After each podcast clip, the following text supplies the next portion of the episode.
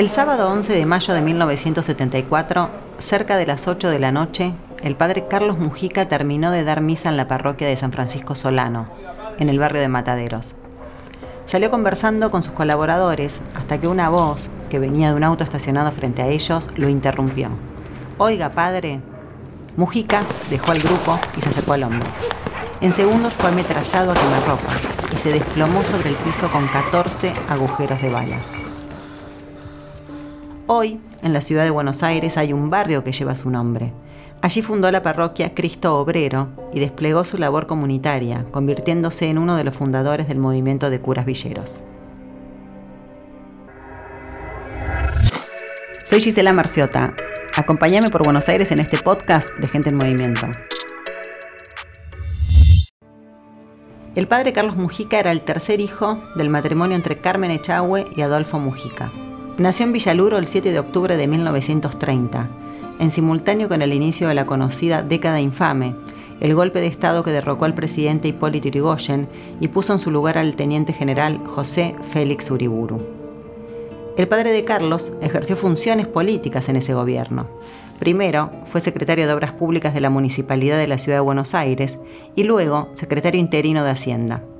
En 1931 ejerció temporalmente la intendencia de la ciudad y entre 1938 y 1942 fue diputado nacional por el Partido Demócrata. Sobre la actividad política de Adolfo y la influencia que tuvo en sus hijos, reflexiona Marta Mujica, hermana de Carlos, en el documental Padre Mujica, dirigido por Gabriel Mariotto y Gustavo Gordillo. Nuestra familia era una familia democrática, ¿no? Y había dos valores muy grandes en la familia, que eran la fe y el amor a la patria. La fe, la custodia de la fe de nuestra familia fue nuestra madre, que nos transmitió a todos la fe como un valor esencial. Y papá era un patriota. Hay una anécdota que cuenta Mariotto, estudioso de la vida de Mujica, que ilustra cómo era esa familia de la aristocracia argentina. Hasta el golpe del 55 que derrocó a Juan Domingo Perón, el padre Mujica se concebía como antiperonista, sobre todo luego de la pelea entre el líder argentino y la Iglesia Católica, que tuvo lugar cuando Carlos transitaba por ese entonces su cuarto año en el seminario. Era tal su rechazo al peronismo, cuenta Mariotto, que el día que se produjo el golpe, Mujica brindó con champán en su casa para celebrar la asunción de los generales Lonardi y Aramburu. Sin embargo, al recorrer las calles de un conventillo de la Boca los días siguientes, la voz de los sectores populares que expresaron su repudio al golpe antiperonista interpeló a Mujica. Así lo explica para el mismo documental el investigador de la Universidad de Barcelona, Javier Onrubia. Cuando cae Perón, en el 55, pues que él estaba en un, conventillo y, entonces él está muy contento dice que las campanas de las iglesias en Buenos Aires que tocaron y él estaba muy contento porque había quedado Perón. Pero que cuando llega al conventillo ve a la gente muy triste y llorando. Y ve una pintada que dice abajo los cuervos. Y, él se plantea y dice, bueno, si yo que soy de la oligarquía estoy contento porque ha quedado Perón y aquí esta gente, los que no tienen nada, están tristes, o ellos están equivocados o yo estoy equivocado. Fue entonces que se produjo uno de los primeros momentos de crisis política decisivos en la historia del cura Villero. Pero antes de entrar de lleno en la militancia barrial, volvamos un poco sobre sus inicios, muy ligados a la ciudad de Buenos Aires. En su adolescencia, Mujica manifestaba pasión por los deportes, sobre todo el fútbol y su afición a Racing Club, pero no expresaba mayor definición sobre su futuro profesional. Cursó sus estudios secundarios en el Colegio Nacional Buenos Aires y en 1949 ingresó a la carrera de Derecho en la Universidad de Buenos Aires. Ya para entonces el sacerdote Aguirre oficiaba de director espiritual de Mujica y quizás observando la presencia de alguna condición a potenciar, le recomendó a Carlos hacer una peregrinación a Roma. Apenas volvió, en 1950, Mujica abandonó la carrera de abogacía y se dedicó tiempo completo al Seminario Metropolitano de Buenos Aires. Cursando su tercer año, Carlos Mujica empezó a trabajar asistiendo a familias pobres desde la parroquia Santa Rosa de Lima, ubicada en el barrio de Balvanera. La tarea de la iglesia siempre debe ser la misma, debe ser ser fiel, seguir fielmente las enseñanzas de Jesucristo que vino a evangelizar a todos los hombres, pero que siempre se movió porque él era pobre desde los pobres. Por lo tanto, la misión de la Iglesia debe ser anunciar a todos los hombres que son hijos de Dios, que tienen que luchar por su dignidad de seres humanos. Por lo tanto, acompañar al pueblo en la lucha por la liberación nacional e interpelar a los ricos, a los poderosos. En 1959 Mujica fue ordenado sacerdote en la Catedral de Buenos Aires y fue allí donde tomó la decisión que marcaría la historia. Su iglesia iba a ser la de los pobres. Poco tiempo después se unió al movimiento Sacerdotes del Tercer Mundo, un grupo de religiosos latinoamericanos que buscaban acercar el Evangelio a los sacerdotes populares.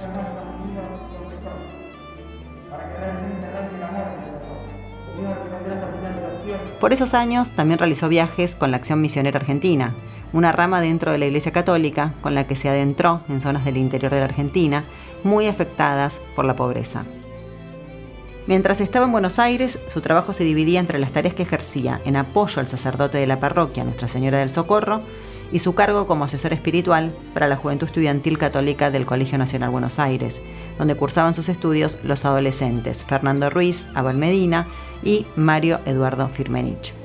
Ambos terminarían tiempo después a la cabeza de Montoneros. Yo lo que pienso es que están sucediendo una serie de acontecimientos que pienso que son eh, acontecimientos que contribuyen a crear un clima de caos y de violencia. Las palabras de Mujica son de 1972, al ser entrevistado por la periodista Ruiz Guiñazú, y revelan lo espeso que se estaba poniendo el clima político en Argentina. Para entonces, Mujica se había entrevistado con Perón en Madrid y estaba peleando por su vuelta a la Argentina, a la par que empezaba a tener diferencias con el movimiento montonero con respecto a los métodos de acción política. Yo estoy dispuesto a morir, pero no a matar, solía decir. Gran parte de su trabajo para entonces estaba concentrado en la Villa 31. La tierra debe corresponder ante todo al pueblo humilde y trabajador, ese es el concepto cristiano. No se trata más que de restituirle al pueblo lo que al pueblo le corresponde. Todo ser humano en una sociedad civilizada en la cual se aplican los principios de Jesucristo tiene que tener derecho a su trabajo y a su vivienda.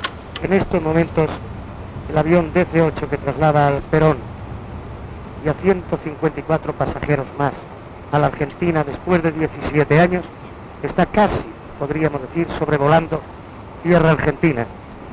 Unas palabras para este pueblo que está ahí abajo, bajo este avión, bajo este DC-8, esperándole ansioso. Bueno, por fin, después de tantos años, me puedo dar el inmenso placer de contemplarlo nuevamente, ya que... Para la tan ansiada vuelta de Perón, el padre Mujica tuvo el privilegio de ser invitado al vuelo charter que lo traería a Ezeiza. Antonio Cafiero, para el documental Padre Mujica, recuerda cómo fueron esas horas desde Europa hasta la Argentina. Cuando en avión atravesamos la frontera argentina, Mujica abrió su misal y empezó a cantar. Un salmo que hablaba de la esperanza, un salmo que hablaba del pueblo, un salmo cuya voz era lo único que se oía en el charter. Todos hicimos silencio para escucharlo a Mujica rezar y cantar este salmo de bendición a Dios, ¿eh? de gracias a Dios, porque estábamos logrando éxito en nuestra empresa. El 11 de marzo de 1973 se celebraron las primeras elecciones libres en 17 años. El triunfo fue para la fórmula Cámpora Solano Lima, del Frente Justicialista de Liberación. Bueno, ahora voy a ir acá a la Casa de Gobierno cuando jure el doctor Cámpora, pero no me quería poner esta alegría tremenda del pueblo y me parecía que tenía que estar justo a, mis compañeros eh, villeros en este momento de alegría del pueblo.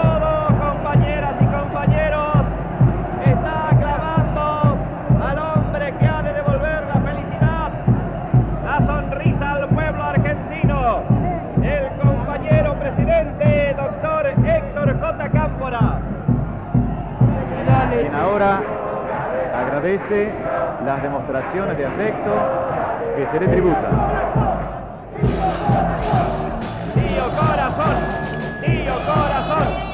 Con la vuelta del peronismo se abrió una etapa nueva para la política argentina, que Carlos Mujica acompañó desde su trabajo en las villas y aceptando el ofrecimiento de Perón para actuar, también desde el Ministerio de Bienestar Social pero la figura de José López Rega al mando del ministerio representaba una incomodidad para Mujica, porque consideraba que su gestión no estaba interesada en escuchar lo que los villeros y las villeras tenían para decir.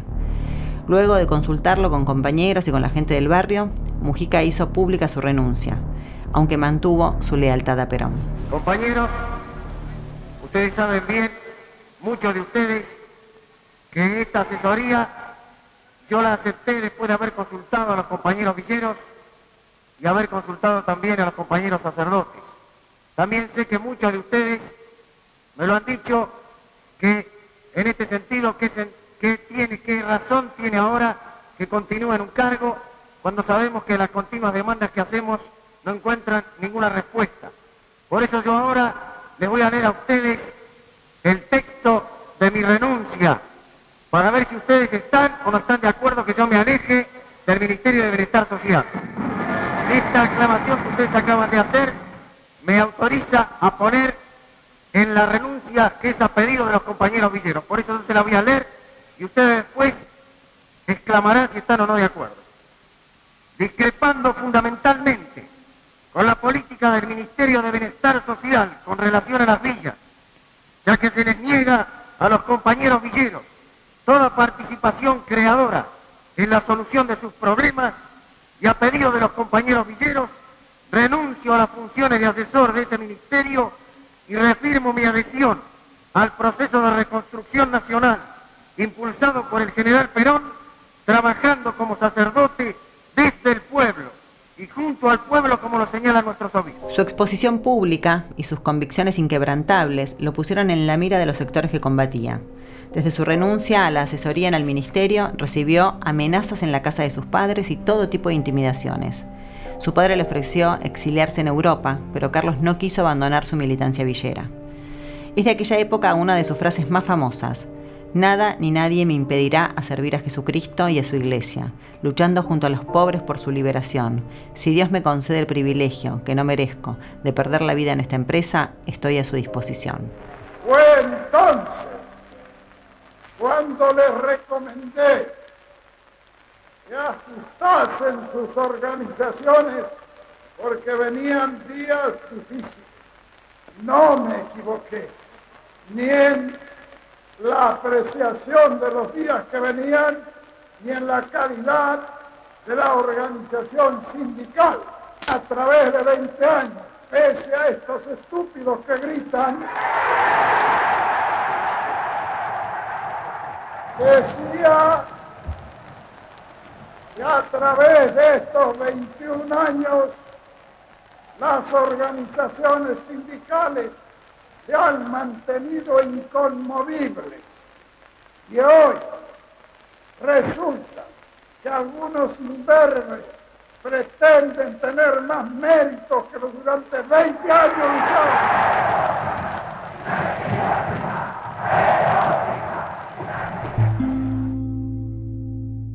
Diez días después de la expulsión de montoneros de Plaza de Mayo por parte de Perón, una ráfaga de ametralladoras hirió de muerte al padre Mujica.